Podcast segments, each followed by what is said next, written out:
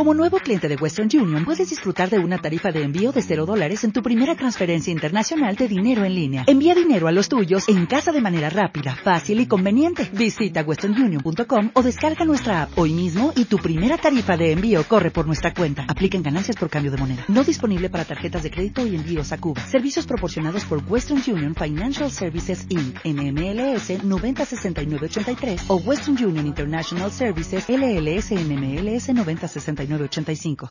Y polémico por su visión social. Les platico. En 2011, este señor que estaba viendo en su pantalla aseguró que sería incapaz de amar a un hijo homosexual, que preferiría que muriera en un accidente.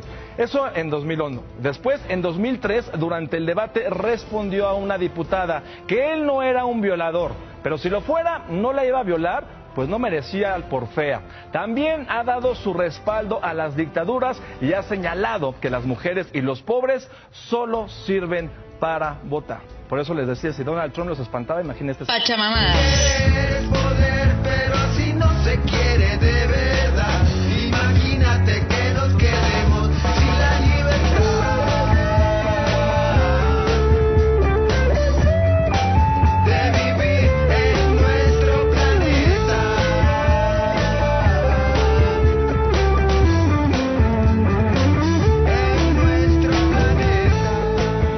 Bienvenidas sean todas las personas que el día de hoy se sintonizan con Pachamamadas. a través de la red de la diversidad Huayna Tambo. Yo soy Andy y en este episodio vamos a hablar sobre un hecho tristísimo para la región. Se trata de la elección de Jair Bolsonaro como presidente en Brasil. Todavía tiene que ir a una segunda vuelta.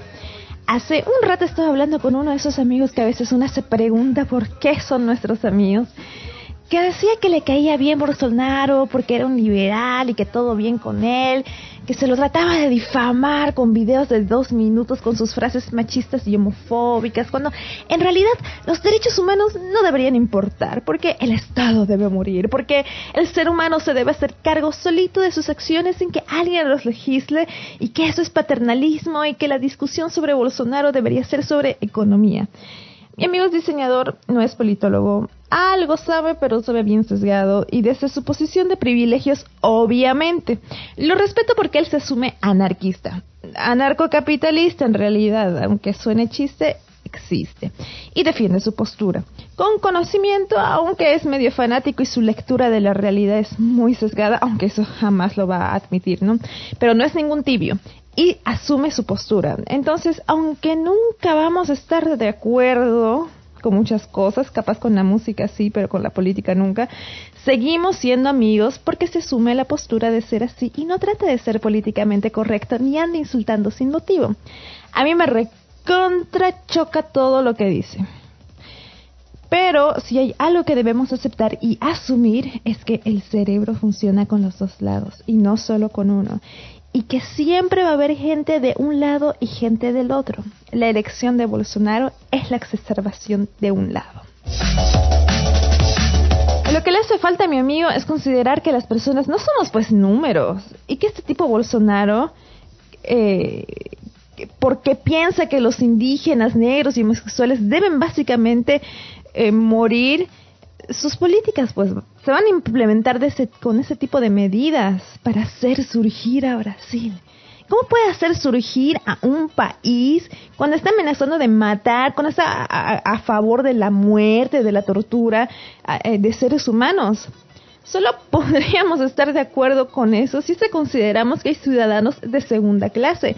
Y por más anarquista que seas, eso no es pues ser políticamente eh, correcto, eso es simplemente ser medio, medio opa, ¿no? Medio descerebrado.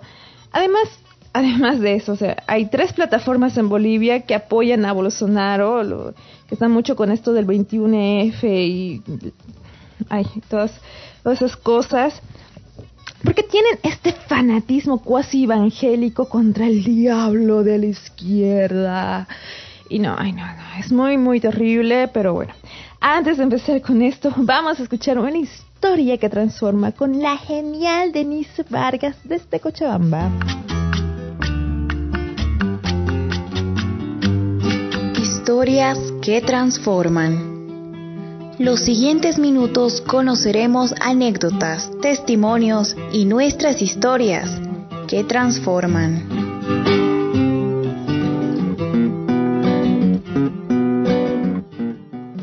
Es Mari, tengo 23 años y estoy estudiando para ser profesora de ciencias sociales.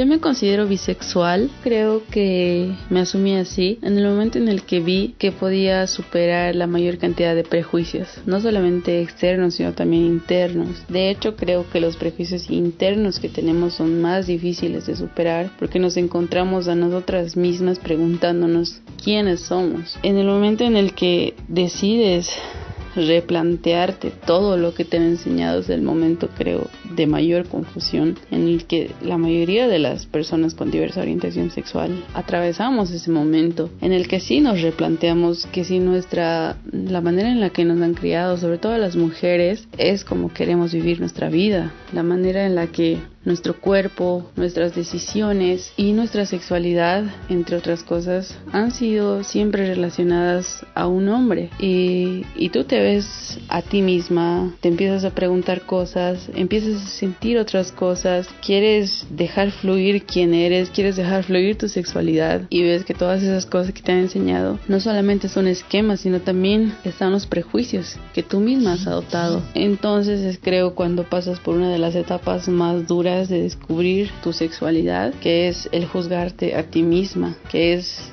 negar tus propios deseos, negar tu propia existencia y tratar de acomodarte a lo que los demás esperan que tú seas. Creo que ese es el momento más difícil por, el que atraviesas al, al, realmente dar el paso, salir y decir, esta soy yo.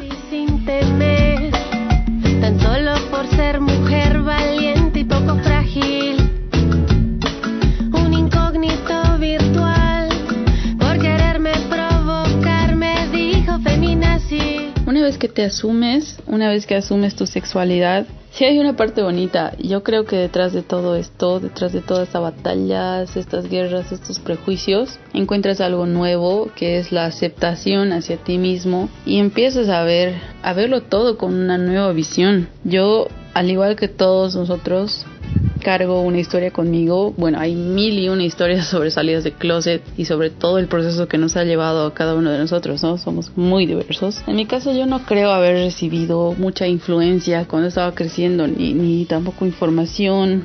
Creo que las, las sensaciones que tienes, las dudas que tienes, si no tienes lugares en donde puedas responder esas dudas, creo que a veces te puedes llenar de mucha frustración. Y para mí ese ha sido un momento muy bonito, un momento precioso, después de haberme asumido, que empecé a conocer personas con las que yo me podía identificar.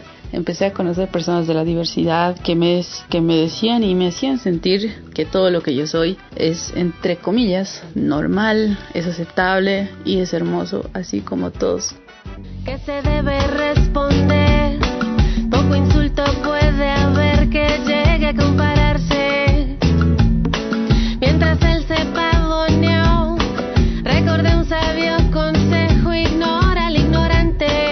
persona que está empezando este proceso, yo le diría que una de las cosas más importantes es que hay que tener paciencia, paciencia con uno mismo para entenderse, paciencia con las personas con las que quieres para, para no frustrarte con las respuestas de esas personas y paciencia con todo el tiempo que vayas a necesitar para sobrellevar ese proceso. Puede ser mucho más difícil o mucho más fácil de lo que estás de lo que estás de lo que estás pensando, de lo que estás esperando. Entonces hay que tener mucha paciencia hay que llenarse de valor, de valor, hay que animarse a hacer lo que uno quiere y luchar por lo que uno quiere. Y por último, hay que tener mucho cariño para nosotros mismos. Nunca tenemos que dejarnos lastimar por ciertas situaciones que vayan a pasar. Hay que tenernos mucha paciencia, mucho valor y mucho amor. Qué poca sensibilidad hay que tener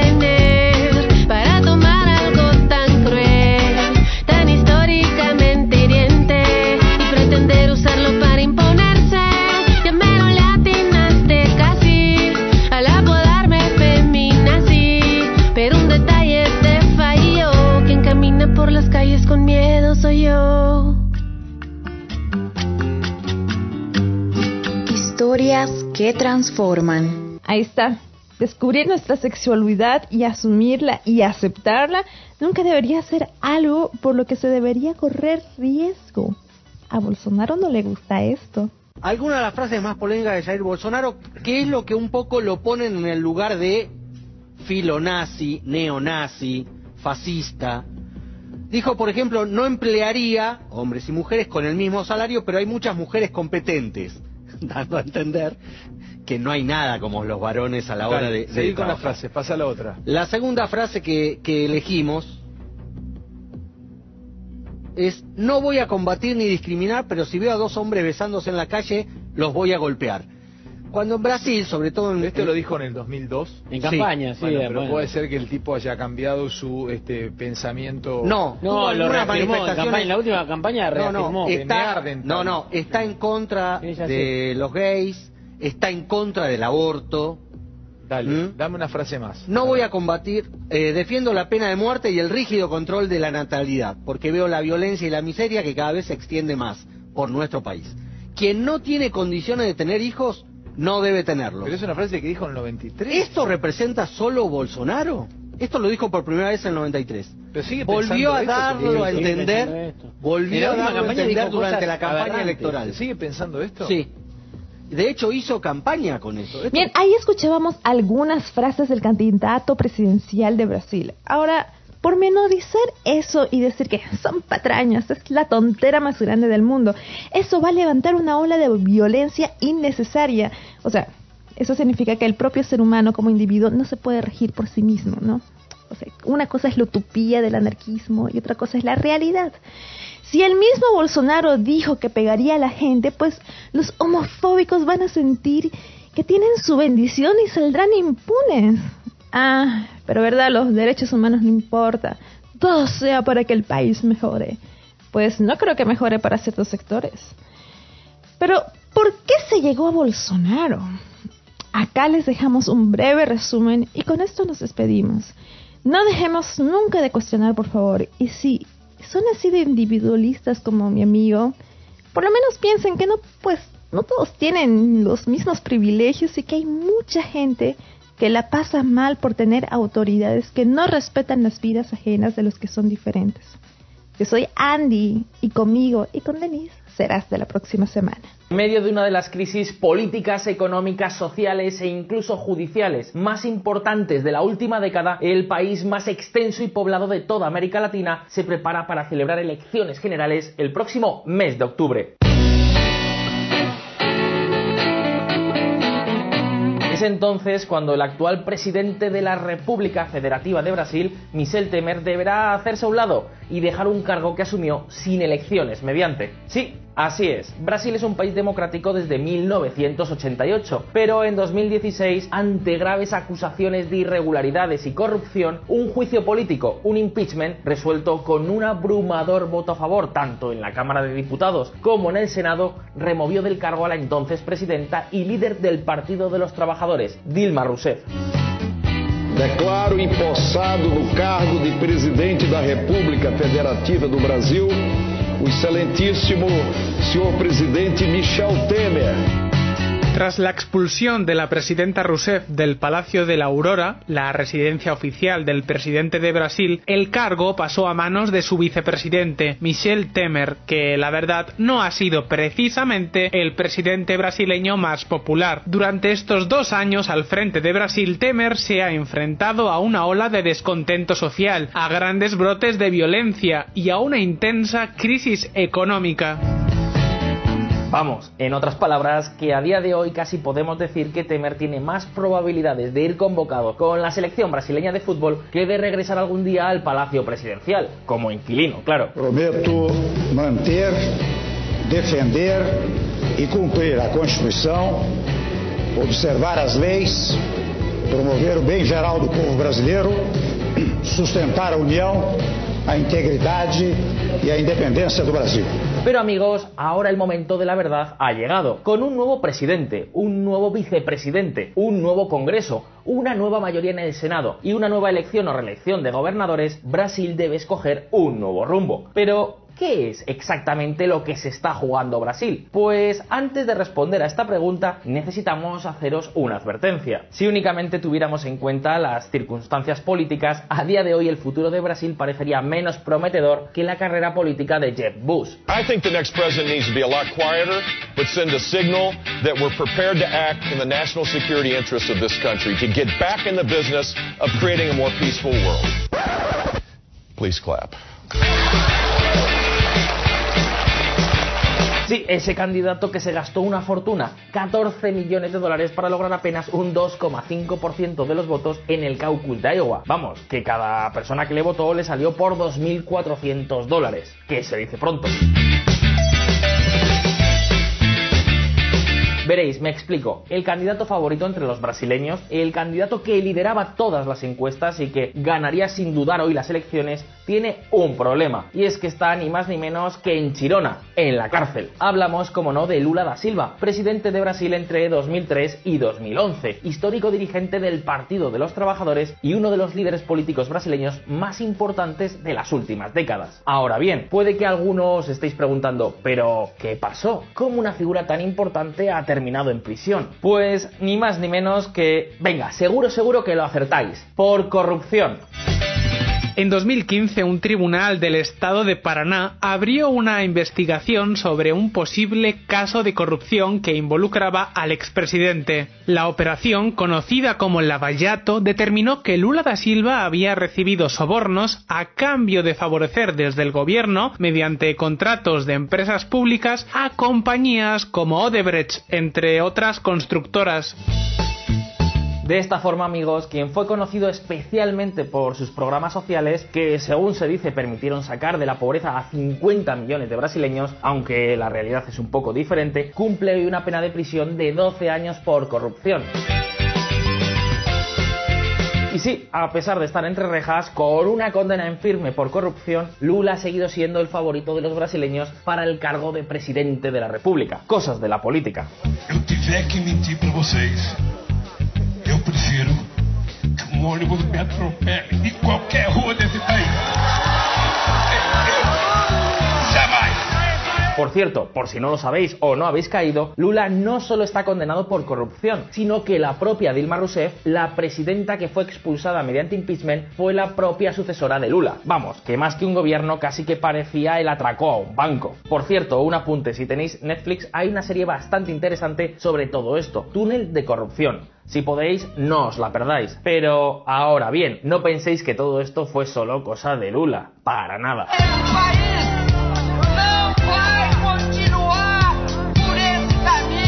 Lo cierto es que Brasil es un país que tiene un serio problema con la corrupción. De hecho, creo que podemos decir que hay tres cosas que principalmente frenan el despegue de este coloso. La violencia, la burocracia y la corrupción generalizada. Invertir en Brasil, amigos, no es una tarea nada sencilla. Y tal vez esto es precisamente lo que explica los difíciles momentos por los que está atravesando el país.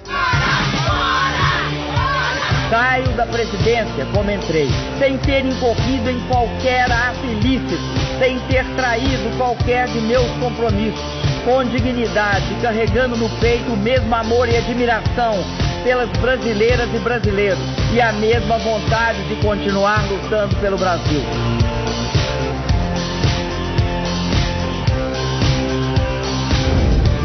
Brasil, la eterna decepción. Brasil, el país de la samba y el carnaval, no levanta cabeza. Por cada año bueno hay por lo menos tres años malos. Y claro, así no se puede. De esta forma, un país que podría ser una próspera potencia padece hoy una enorme fragilidad económica, política y social. Los últimos años son buena prueba de ello. Fijaos, los dos anteriores presidentes fueron, como hemos dicho, implicados en casos de corrupción, Lula da Silva y Dilma Rousseff. Pero es que el actual presidente, Michel Temer, tampoco se libra. Tiene más que sospechas a sus espaldas. Luego está el problema de la violencia, que ha crecido bastante hasta unos niveles más que preocupantes. Para que os hagáis una idea de lo que estamos hablando, en 2017 se produjeron más de 60.000 homicidios en Brasil. Esto supone más que la suma de los que se producen en Afganistán y en Irak juntos. Por otro lado, la pobreza y el desempleo han repuntado en los últimos años, al compás de una economía que no carbura. Entre otras cosas, porque el país permanece excluido en gran medida del comercio internacional. ¿Por qué? Pues por una apuesta proteccionista y burocrática. Un momento, que son políticas que no funcionan y qué. ¿Cuál es el problema? La prosperidad no llegará a todos, pero anda que a los políticos, en fin, todo este desmadre es lo que explica hechos como este que se ha podido ver en todo el planeta. Un voraz incendio destruye el Museo Nacional de Brasil. El museo, que albergaba 20 millones de piezas, incluidos fósiles y momias, no contaba con sistema contra incendios. Amigos, hoy por hoy esto es Brasil. Sin embargo, un momento. Las elecciones pueden suponer un cambio de rumbo. O tal vez no. Atentos.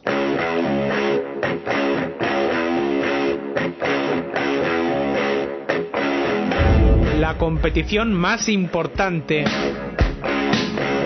Durante ni más ni menos que los últimos 22 años, dos partidos políticos se han repartido el gobierno de Brasil. El Partido de los Trabajadores, el Partido de Lula da Silva y el Partido de la Socialdemocracia Brasileña, el PSDR. Ahora, de cara a estos próximos comicios, viendo los resultados que han tenido, lo normal, no sé, sería esperar a que estos dos partidos trataran de dar un giro de 180 grados. ¿No os parece? Sin embargo, nada de eso. Por un lado, el Partido de los Trabajadores ha tratado por todos los medios de presentar como candidato a Lula da Silva. Ya, total, que esté en la cárcel. Vamos a ver, no os equivoquéis, que eso de aceptar sobornos, oye, lo mismo supuso un enorme sacrificio para el bueno de Lula. Seguro, seguro que os podéis hacer una idea. Pero en serio, no se trata, como he dicho antes, de ensañarse con Lula. Desgraciadamente, la política brasileña es así. De todas formas, finalmente, el pasado 31 de agosto de 2018, el Tribunal Electoral lo confirmó. De ninguna manera Lula podría ser candidato. Pero claro, dada la línea que ha seguido el partido, creo que no podemos hablar de renovación ni de cambio, ¿no os parece?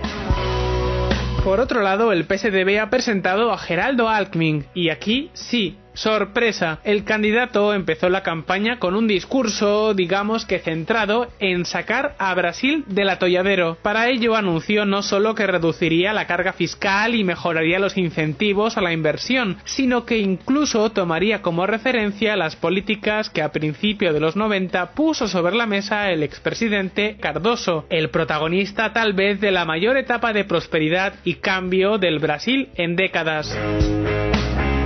Suena bien, ¿verdad? Pues amigos, no corramos tanto. Brasil es Brasil. De tal manera que no han tardado en aparecer noticias como esta. Fiscales brasileños acusan a candidato presidencial Alckmin por recibir fondos de Odebrecht. Ya sabéis, siempre en la misma línea, en el mismo negocio. Con este panorama creo que a nadie le cuesta entender por qué los brasileños están perdiendo la confianza en su sistema político. Y vamos a ver, ¿qué suele ocurrir cuando la sociedad pierde esa confianza? Exacto, es el momento idóneo para movimientos populistas o radicales. Y sabéis qué amigos, eso es precisamente lo que parece que está ocurriendo. En este caso, un militar retirado, un candidato con un plan de medidas drásticas. Jair Bolsonaro se ha convertido en la gran sorpresa de estas elecciones. Y eso que Bolsonaro es conocido por frases y planteamientos tan reprobables como estos. No voy a combatir ni a discriminar, pero si veo a dos hombres besándose en la calle, les voy a pegar. El error de la dictadura fue torturar y no matar. Veréis, a día de hoy lo más probable es que pasen a segunda vuelta el propio Bolsonaro y Fernando Haddad, el sustituto de Lula da Silva. La situación ahora mismo es tan complicada que en el marco de la enorme ola de violencia que registra Brasil, durante un acto de campaña, Bolsonaro recibió una puñalada que le ha producido graves lesiones, lo que evidentemente le ha obligado a ser hospitalizado y a continuar su campaña principalmente por redes sociales. El motivo de tal polémica no es otro que las propias características de este ultra y radical político. Duro, defensor de la pena de muerte y de la militarización de la política, sus críticos le tachan de ser xenófobo, homófobo, autoritario y un auténtico peligro para la democracia brasileña.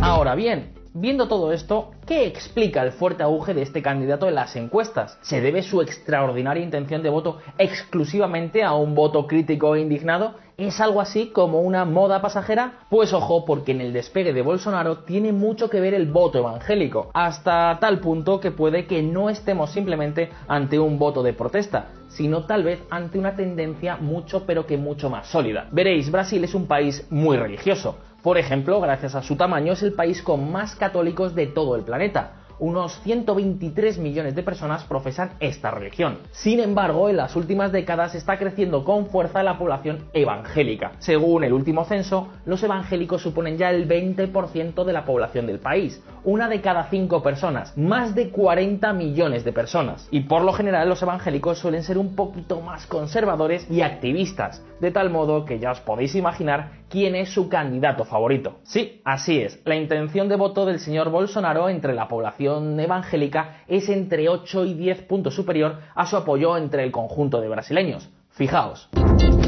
En Brasil necesitamos un macho como él. Defenderá todos los valores y principios de la familia cristiana. Silas Malafaia, uno de los pastores más influyentes de Brasil. En fin, amigos, ¿veremos un cambio de verdad en Brasil o continuará el duopolio que ha regido los destinos del país durante los últimos 22 años? ¿Dará la campanada el radical Bolsonaro? Pachamamadas.